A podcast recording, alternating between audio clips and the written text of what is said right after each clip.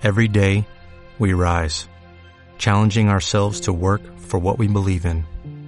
At U.S. Border Patrol, protecting our borders is more than a job, it's a calling. Agents answer the call, working together to keep our country and communities safe. If you are ready for a new mission, join U.S. Border Patrol and go beyond. Learn more at cbp.gov/careers. Las grandes tendencias en fondos de inversión socialmente responsables. Patrocinan Nordea, Schroders y Amundi. Modera Alejandro Ramírez, director de la revista Inversión. Buenos días. De nuevo continuamos con este interesante foro y con la segunda mesa de debate en la que vamos a contar con tres gestoras representativas de la inversión socialmente responsable en España. Con ellos vamos a conocer las claves de la inversión en ISR, las nuevas tendencias del mercado y también las estrategias que aplican cada una de estas gestoras. Para hablar de ello nos acompaña Borja Fernández, que es director de cuentas de Roder en España y Portugal. Buenos días, Borja, bienvenido. Gracias. Ana Rosa Castro Aguilar, que es la directora de ventas de Nordea en España. Buenos días, Ana Rosa. Y Jorge Díaz, que es Jorge Díaz, responsable de ventas institucionales de Amundi Iberia. ¿Qué tal, Jorge? ¿qué tal? Buenos días. A mí, en primer lugar, me gustaría preguntar a, a nuestros ponentes si este protagonismo que, que está adquiriendo la, inversión socialmente responsable en estos últimos años eh, es fruto de una intensa actividad por parte de las gestoras de fondos. ¿Están las gestoras impulsando eh, la ISR? ¿Son los líderes de, de, este mercado? Gracias a las gestoras eh, es la ISR ahora esa inversión tan demandada. Bueno, yo creo que esto es un poco el debate del huevo o la gallina, ¿no? Eh, yo creo que hay una serie de gestoras que llevamos implementando inversiones socialmente responsables desde hace bastante tiempo, con buena gama, con buenos procesos, con buenos medios. Eh, si bien es cierto que es quizás los dos últimos años cuando hemos visto eh, que tanto las entidades de distribución, entidades financieras, eh, que empiezan a apostar por estos productos y la demanda también. Es decir, las gestoras como digo, teníamos productos desde hace tiempo, pero quizás éramos un eslabón de la cadena que necesitaba del resto de eslabones, ¿no? Y bueno, yo creo que no hace tanto tiempo que a lo mejor, pues no sé, un inversor retail acudía a su oficina a solicitar un producto socialmente responsable, la oficina de su banco, y seguramente ni sabían lo que era, con lo cual ahí claramente había un mismatch de, de lo que era oferta con eh, oferta de gestoras, oferta de, producto, con un poco canalización a, a, nivel, sobre todo a nivel retail. Y sí que hemos visto que en los dos últimos años, pues eh, claramente eh, las entidades financieras están apostando por estos productos y a día de hoy, pues creo que está bastante avanzado el tema y, bueno, pues cualquier inversor eh, retail puede acudir a, su entidad y seguramente le podrán ayudar y, canalizar hacia producto. Por nuestro lado, no, no, no, sabemos si somos los líderes o no, pero desde luego somos los abanderados en, en la medida que canalizamos eh, parte de, del ahorro de los inversores o gran parte del ahorro de los inversores, por ejemplo, de, de este país. Lo que está claro es que es una filosofía de inversión que lo han definido perfectamente en el anterior panel y, y que es algo que ha venido aquí para quedarse. Eh, también es cierto que hay que matizar que lo que se está haciendo en los últimos años es poner nombres y apellidos, algo que muchos gestores realmente ya llevan aplicando desde hace mucho tiempo y que tenemos un papel fundamental las gestoras porque al final cuando compramos una acción o un bono en uno de nuestros vehículos somos propietarios y tenemos ese compromiso de exigir a este tipo de compañías pues criterios de sostenibilidad y compromisos sociales y de responsabilidad corporativa. Pero pensar que somos eh, los únicos, esta, esta demanda está viniendo, lo estamos viendo eh, por muchos lados, eh, no solo por las gestoras que estamos duplicando los equipos de inversión, los analistas ¿no? que, estamos dedicando bueno, pues para dar este tipo de servicio o el número de diálogos que entablamos con las compañías donde específicamente hablamos de estos temas, sino que es que además viene por el lado de los gobiernos, está viniendo por el lado del inversor más retail o minorista que te lo está demandando, está viniendo por las empresas y está viniendo por otros lados, con lo cual es una demanda y es, una, es un síntoma y una señal que lo que te dice es que esto ha venido aquí para quedarse y que estamos ante un nuevo orden a la hora de invertir, desde luego. Creemos que la, la oferta y la demanda van un poco de la, de la mano y es verdad que los últimos años estamos viendo que, la oferta es mucho mayor, pero no es mayor porque lo estemos lanzando productos ahora, sino que esto viene de forma prácticamente histórica. La mayoría de gestoras ya llevamos muchos años, como han dicho, trabajando, trabajando en ello, pero es ahora cuando la demanda es mucho mayor y por eso este tipo de productos se ven más. La demanda puede ser mayor, pero es verdad que ese tipo de demanda es distinta. Hay una demanda distinta por el cliente institucional y una demanda muy distinta por el cliente retail.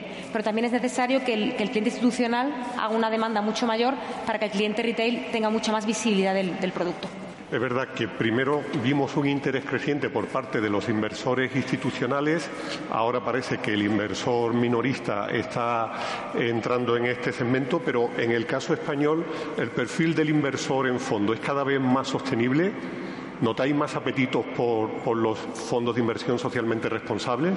Bueno, en, general la respuesta rápida y sencilla es, sí. Eh, lo que pasa es que, como siempre, matices, ¿no? Esto nunca es eh, blanco-negro. Desde Roder sí, que tenemos datos y hablamos un poco también eh, con datos encima de la mesa porque nosotros todos los años hacemos una encuesta global de, a inversores, ¿no? donde al final recabamos información de más de 22.000 inversores a nivel global y los datos que dicen es que tanto sea institucional, que por supuesto lo tiene mucho más interiorizado desde hace más tiempo, pero por ejemplo lo que es curioso, el inversor retail admite que esto ha ganado importancia. Un 78% de los encuestados admiten que esto ha ganado importancia. Y lo más importante quizás y la segunda derivada de esto es que de este porcentaje el 64% admite que en los últimos años, en los últimos cinco años, han empezado a incrementar el peso de este tipo de inversiones en sus, carteras. Lo que es muy importante es que hay un componente generacional que yo creo que se ha tocado también eh, en la anterior mesa, muy importante, y que esto está viniendo principalmente de, los millennials. Y aquí siempre damos un ejemplo que es, bueno, es, muy visual, ¿no? porque atendemos llamadas y requisitos de, cliente final eh, desde nuestras oficinas aquí en Madrid y recibimos una llamada, eh, bueno, pues hace cosa de un mes, donde un padre quería información sobre fondos socialmente responsables, pero eh, bueno, pues para eh, los ahorros de su hija. Y la hija, el único requisito que le había impuesto era, por favor, tener en cuenta criterios de sostenibilidad. Lo que esto lo que quiere decir es que el mensaje ha llegado y que, desde luego, el componente generacional es súper importante.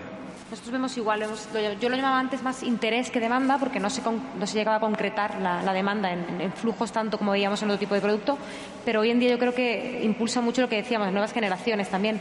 Decíamos que las nuevas generaciones no tienen un poder de, digamos, de ahorro adquisitivo igual que tiene otro tipo de generación, pero es verdad que ya están impulsando, pues, a través de los medios de comunicación, mucho que esto sea un, no sea una moda, sino que es algo, como decíamos, que se dice mucho, ha venido para quedarse, o es algo que, está, digamos, latente en todos los, eh, digamos, entidades. Entonces, lo importante ahora sería, si esa demanda ha crecido y está aquí en el, mercado español, que todas las gestoras y que todos los distribuidores estén preparados para hacer frente a esa, demanda. Yo creo que, que sí que lo estamos, es cuestión de seguir poniendo un poco de armonización en lo que es la terminología también.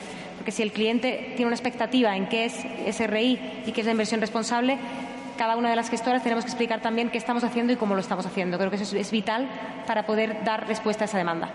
Bueno, pues poco más que añadir. Realmente la mejor prueba de que efectivamente esto cada vez va más pues son que las cifras mm, de activos bajo gestión en inversión socialmente responsable pues van en aumento de manera exponencial. Que las últimas eh, están en 210.000 millones aproximadamente en España, eh, de las cuales no solo cuantitativamente, sino cualitativamente. Es decir, eh, si bien todavía las más sencillas, como pueden ser exclusión o exclusión basada en normas, pues representa todavía un porcentaje importante, si bien es cierto que, que, estrategias más sofisticadas cada vez tienen un peso más importante. No solo es, como digo, a nivel cuantitativo, sino sobre todo a nivel cualitativo. Hablemos ahora de, estrategias, porque estas tres gestoras que están hoy aquí están siendo muy activas en el lanzamiento de, nuevos productos. Recientemente eh, han lanzado al mercado varios fondos relacionados con nuevas tendencias como la igualdad de género, la lucha contra el cambio eh, climático eh, ¿Podría explicar este último lanzamiento y sobre todo qué objetivo eh, perseguís con ellos? Bueno, yo creo que eh, a raíz del COP21 de París de 2015, yo creo que tenemos una clara visibilidad de que el impacto climático es una realidad, es una realidad que nos afecta a todos a nivel social y a nivel económico. Eh, como digo, a raíz del, COP21 de, París, pues ya se han puesto, que lo han firmado aproximadamente 180 países, ya hay unos objetivos claros de que hay que reducir las emisiones de CO2 porque, porque como digo, es una evidencia. Si continuamos con esta, digamos, este, esta tendencia, este, este, volumen de emisiones de CO2, eh, la temperatura hacia el año 2100 habría aumentado 4 grados con respecto a la revolución industrial y el objetivo del, COP21 es eh, mantenerla en 2 grados. Por lo tanto, hay que reducir para el año 2050 aproximadamente entre un 65-80% de las emisiones que hacemos actualmente. Entonces, partiendo de esta base, pues bueno, eh, digamos el proceso eh, tradicional en Amundi es un best in class de integración, pero a raíz de aquí pues hemos sacado mucho producto orientado hacia cambio climático, eh, emisión de huella de carbono. Soluciones de gestión activa eh, tanto de gestión activa como, de gestión activa.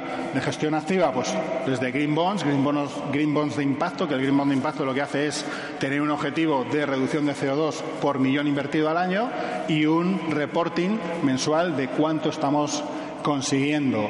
Em, tenemos fondos eh, de cambio climático en el cual lo que se hace es medir eh, las compañías que más CO2 emiten, excluirlas del universo de inversión, por lo tanto, eh, reducir mucho eh, la emisión de huella de carbono.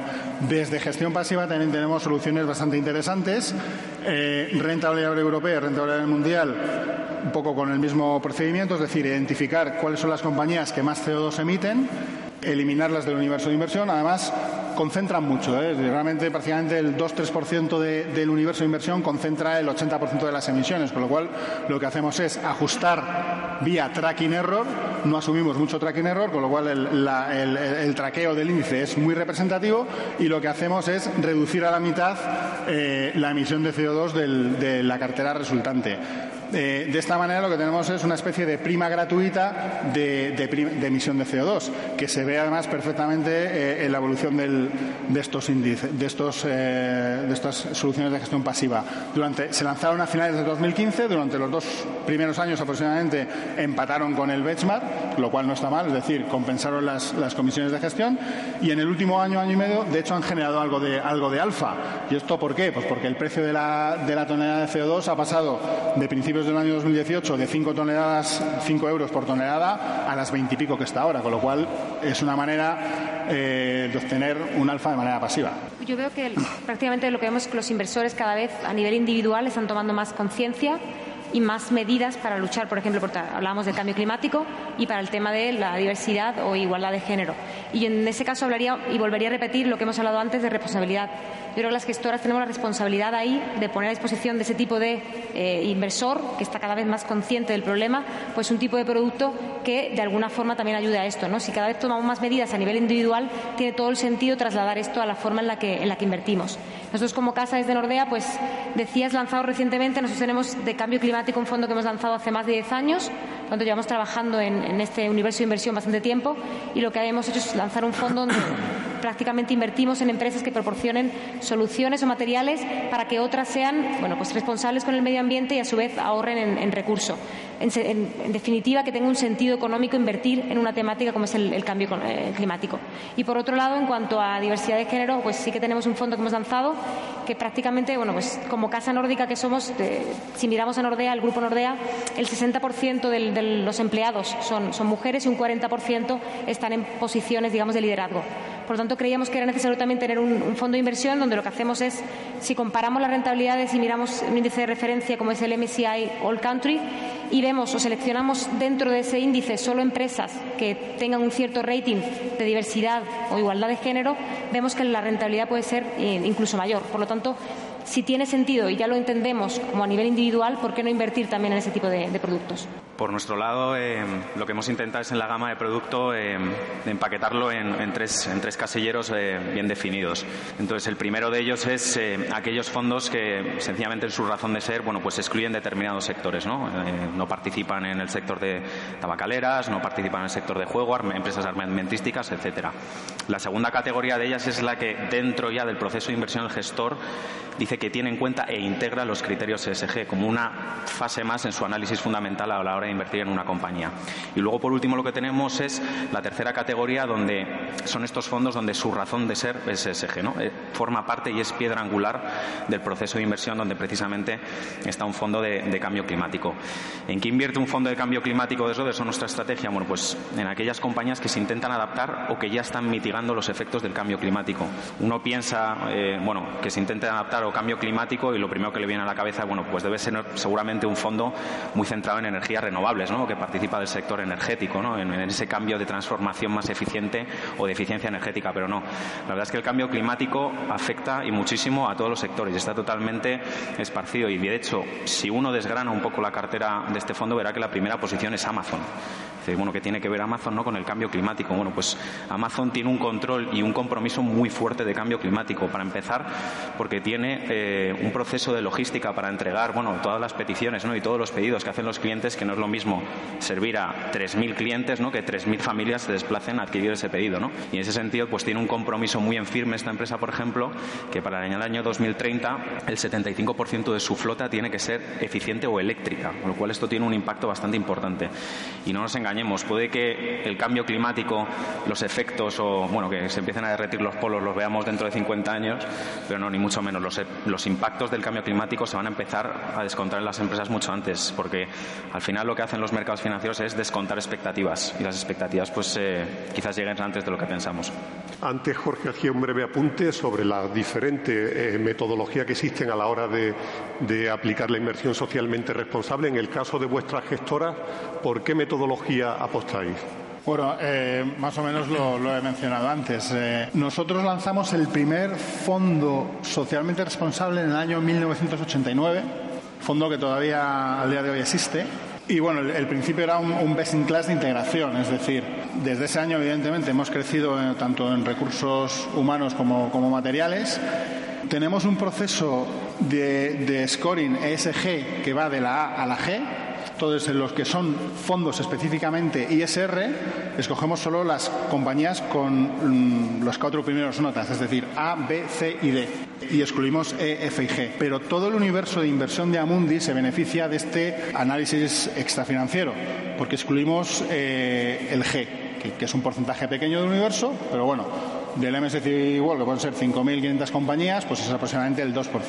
Esto, como digo, es un proceso best in class de integración en el cual contamos con ocho proveedores externos de scoring, cinco eh, cuantitativos y tres cualitativos, y esto lo complementamos con 17 analistas ESG internos. Bueno, con tantos proveedores externos, lo complementáis con 17 más. Pues sí, tiene mucho sentido, porque en muchas ocasiones, pues eh, un proveedor externo es muy bueno en una área geográfica o un sector concreto, pero no lo es en otro. Y hay discrepancias a la hora de valorar. Todos nuestros analistas, digamos, hay un porcentaje de 15-20% de discrepancia, pues donde hay discrepancia van y contactan directamente con la empresa. Entonces, eh, digamos, la gama básica de fondos ISR es un best in class de integración pero a raíz de COP21 del año 2015 pues hemos ido incorporando eh, mucho producto relacionado con, cambio climático y también tenemos eh, impacto social. Tenemos fondos de impacto social con proyectos en países emergentes y también de impacto social en países europeos, Francia principalmente.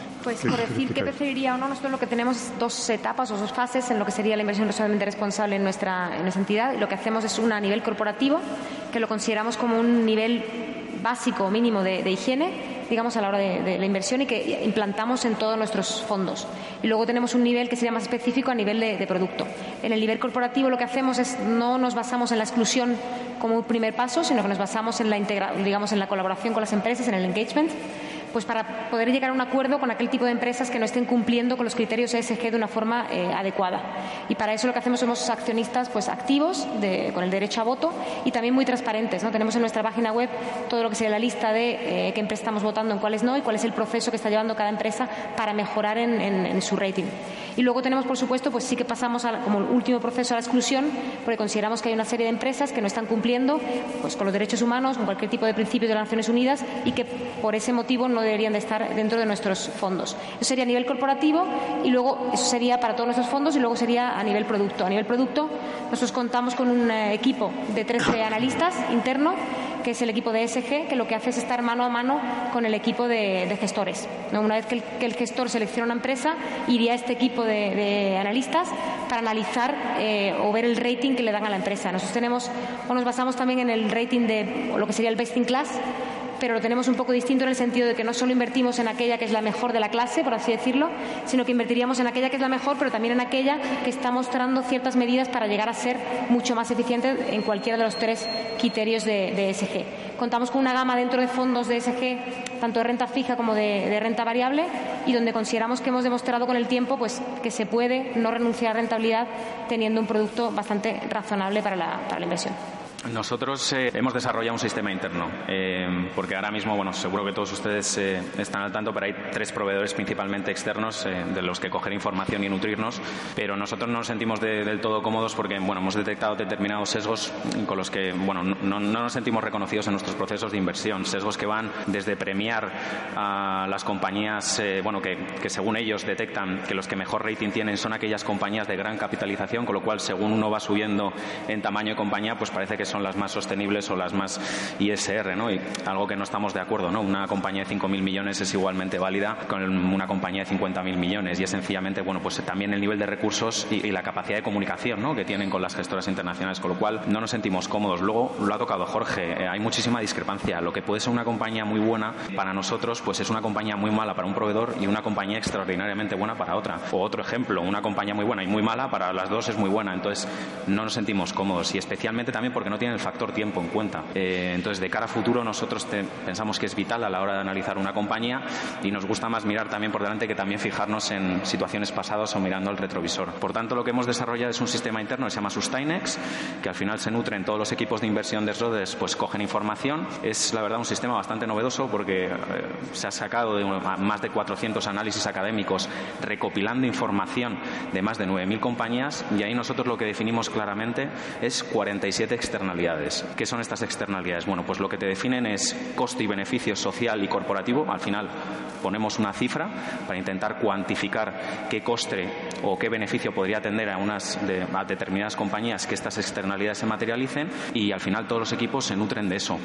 Pues estos análisis al final lo que han arrojado son datos muy muy importantes y cogiendo la bolsa americana, ¿no? que quizás es la que más la más representativa en los índices globales, lo que hemos visto es que, oye, de materializarse estas externalidades en los beneficios corporativos de la bolsa americana, ¿qué le sucedería a los beneficios empresariales? Bueno, pues se recortarían en un 50%, algo que es abismal, ¿no? Teniendo en cuenta eh, que nosotros somos gestores activos. Pero es que no solo eso, sino que además un tercio de estas empresas entraría automáticamente en pérdidas. No te quiero ni contar qué pasaría con, con los niveles en los que cotizan los índices ahora mismo eh, con la bolsa americana.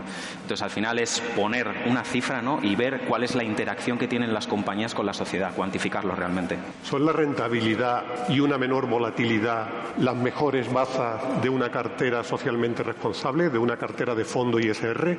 Bueno, yo creo que de hecho sería lo primero que deberíamos eh, pedirle a un fondo socialmente responsable, ¿no? que, como poco nos sacrifique rentabilidad con respecto a, uno que no lo es. Aquí hay bastante, mm, bastante estudios al respecto, ¿verdad? Eh, de todos los colores y sabores pero aquí también diferenciaría que muchas veces se mete todo en el mismo saco. Es decir, como hemos mencionado con anterioridad, hay muchas estrategias ISR, hay unas muy laxas en las cuales básicamente lo que estamos haciendo es exclusión y una exclusión per se poco valor añadido nos va a ofrecer.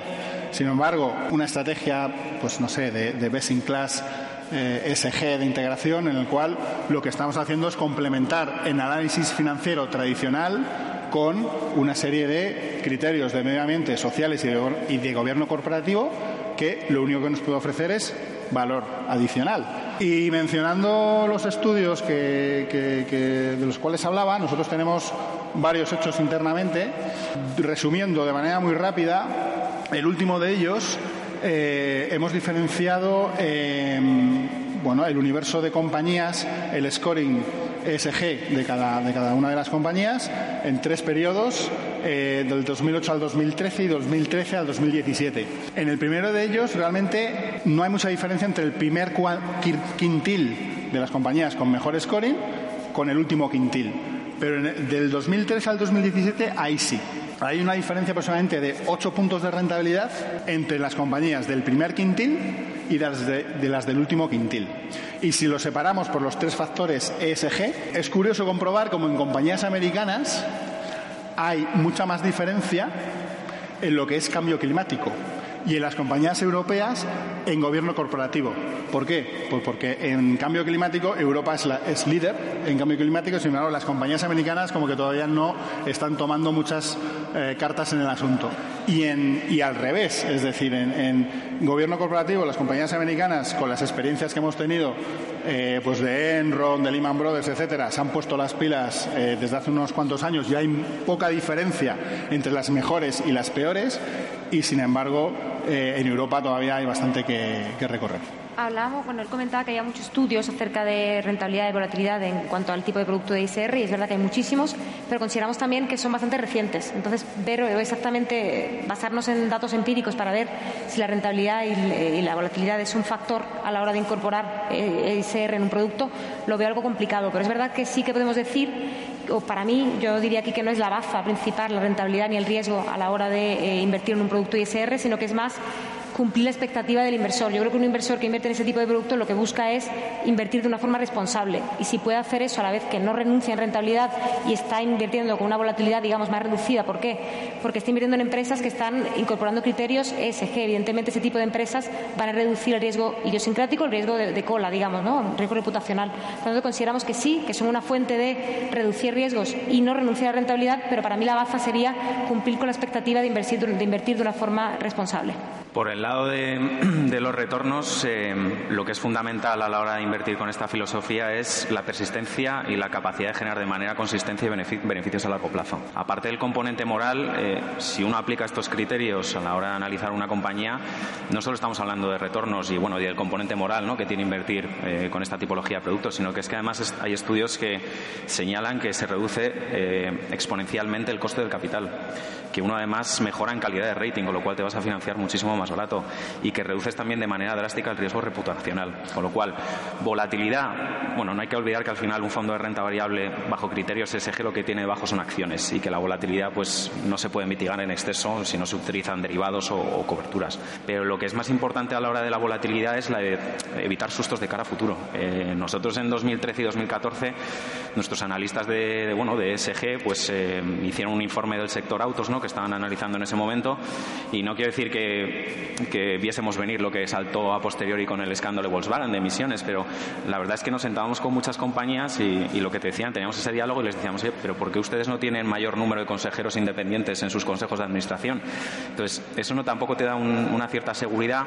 Luego saltó por otro lado, pero la verdad es que empiezas a evitar lo más importante que es, se invierte en estos productos, que es evitar sustos de cara a futuro y la pérdida permanente del capital invertido, que eso es fundamental y es en lo que consiste también. Una de las cuestiones de las que más se está hablando en los últimos tiempos es que los criterios ESG, ambientales, sociales y de buen gobierno, se van a extender a toda la gama de, fondos. ¿Veis esto posible a corto o medio plazo y, sobre todo, qué impacto va a tener en el mercado y en grandes multinacionales que quedarán excluidas de, todo tipo de, carteras de fondos? Bueno, eh, previamente mm, se ha mencionado el tema de engagement y, proxy voting.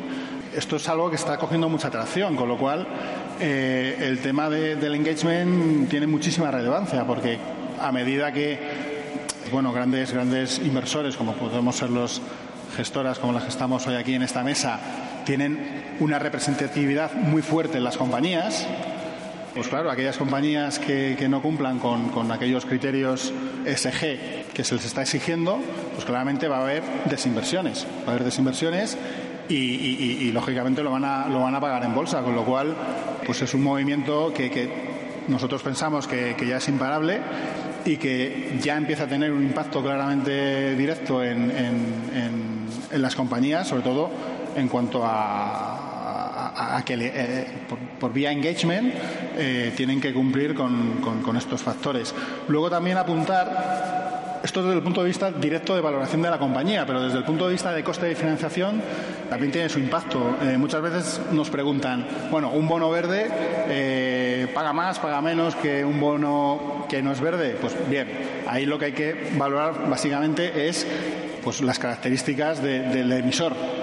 En principio no va a haber ninguna, ninguna diferencia.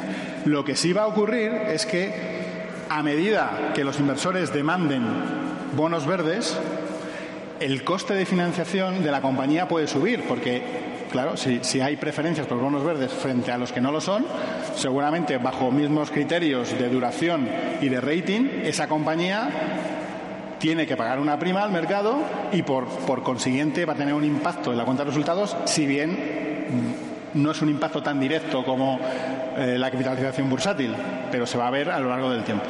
Sí, bueno, nosotros creemos también que esto se va a traducir en la mayoría de fondos de inversión, en la mayoría de, instrumentos de, de, inversión, pero es verdad que hay que ver un poco cómo, cómo se traduce. Y lo que yo comentaría aquí es un poco si vemos que las empresas cada vez están siendo más presionadas por el inversor final para ser responsable. Entonces, independientemente de que lleven a cabo o no, tienen que tomar medidas si quieren seguir en funcionamiento. Por lo tanto, vemos que hay una mayor transparencia o por lo menos movimiento hacia una transparencia de las empresas. ¿Por qué? Porque el inversor final pide eso, pide ver qué está haciendo la empresa y cómo lo está haciendo. Entonces decía, ¿se puede traducir esto a la mayoría de fondos de inversión en el futuro? ¿Crees que va a ir por ahí? Creemos que sí, creemos que va a tomar su tiempo, pero creemos también que para que llegue de una forma eficiente es muy importante explicar cómo lo estamos haciendo.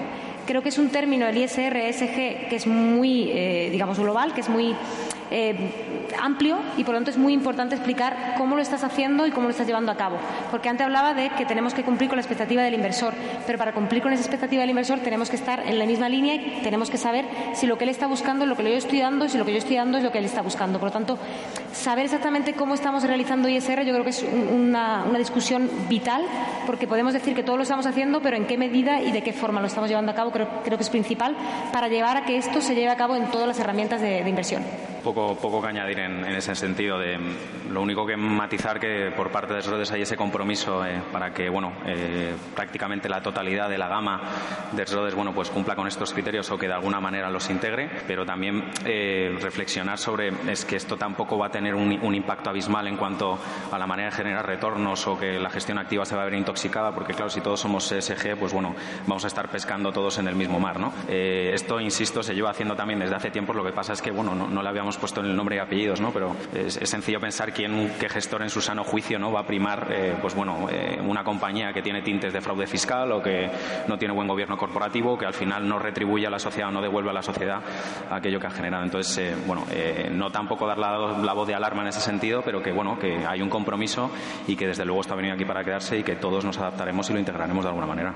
Me gustaría plantear una última cuestión que creo que vamos un poco justo de, de tiempo y es sobre el papel eh, que están jugando los asesores financieros en esta nueva era de, los mercados. ¿Creéis que están transmitiendo a los clientes esta nueva hoja de, ruta y que limitarse a criterios financieros o de dividendos ya no es suficiente? Bueno, pues hasta que haya homogeneidad, eh, hasta que haya criterios bien definidos, hasta que eso llegue, yo creo que lo ha dicho Ana y, y es, es, la clave de todo esto. Yo creo que ustedes han visto que al final las tres gestoras que estamos aquí, pues tenemos diferentes maneras de ver esto de, de ESG, lo definimos de la diferente manera. Entonces, la clave fundamental de todo esto es dejarlo bien claro, qué interpretamos para nosotros qué es ESG, trasladárselo a los asesores financieros que tienen un papel fundamental en esto, que lo interioricen y luego que intenten hacer ese macheo ¿no? con el cliente final y con las necesidades para calibrar qué soluciones eh, bueno, pues, eh, se le ajusta mejor a sus necesidades. Pero a día de hoy, hasta que eso llegue la homogeneidad y los criterios se estandaricen, eh, tenemos que definir claramente qué, qué es para cada casa criterios ESG. Pues yo creo que el, asesor tiene un papel vital en esto, pero también un papel muy difícil, porque lo mismo que comentaba ahora mismo él, le comentaba anteriormente, por la dificultad a la hora de, de poder, eh, digamos, expresar este, este, mensaje al cliente final, ¿no? de poder contarlo de una forma eh, entendible, de una forma, pues, digamos, eh, lo más aline, alineada con lo que es la expectativa del cliente. Por lo tanto, ¿qué consideramos ahí que es, que es algo muy importante? Pues que todas las gestoras, y que estamos haciendo ya, es trabajar en proporcionar mucho más educación en lo que es ESG, ¿no? Trabajar en poder dar un mensaje mucho más claro y en poder explicar de una forma mucho más, eh, digamos, sencilla para que el cliente final entienda qué es y que luego decida en base a su intereses, en base a sus preferencias, si invertir o no en ello. Pero lo menos que entienda qué es lo que estamos haciendo. Entonces, por lo tanto, algunas de las medidas que estamos tomando como gestora, pues estamos realizando desde cursos eh, online de formación de ESG, donde no hablemos solo de, de los productos de Nordea, sino de qué, qué, es, qué es la E, qué es la S, qué es la G, ¿no? qué es la inversión responsable, qué es el, eh, lo del voting, qué es el engagement poder traducir este tipo de, eh, digamos, tan escuchados términos, pero que luego no estamos concretando al cliente final. Entonces, el papel del asesor es principal, pero la ayuda por parte del distribuidor y de la, gestora es, es, muy importante para que pueda hacer su trabajo de una forma mucho más sencilla. Bueno, pues poco más que añadir. Yo creo que eh, el enfoque positivo de esto es que ya hemos empezado en el proceso. Es decir, si habrá, nos hubieras planteado esta pregunta hace tres años, pues seguramente estábamos en el punto cero. En la actualidad, como bien han mencionado mis compañeros, eh, existe un apetito muy claro eh, desde el punto de vista del cliente final. Eh, esto lo traslada a los asesores financieros y, bueno, yo creo que estamos empezando ya ese proceso de, formación, ¿verdad?, de, los clientes. el tema de la taxonomía, que también se ha tocado, es, básico, es decir, estamos todavía en el proceso un poco de unificar, pues bueno, que, si, si hablamos todos el mismo lenguaje, en temas de sellos, temas de regulación, etcétera. Y, bueno, eh, yo creo que el mensaje, desde luego, claramente es positivo. Es decir, ya hemos empezado al camino, desde luego hemos empezado a gatear, tenemos luego que eh, aprender a, andar y luego a correr. Pero, pero desde luego el mensaje sería eso, claramente que ya hemos empezado con ese proceso y, bueno, pues, pues eh, yo creo que en unos años, pues claramente pues hemos, habremos cogido mucha más tracción. Foro Inversión Socialmente Responsable organizado por la revista Inversión y ABC Empresa en la Bolsa de Madrid.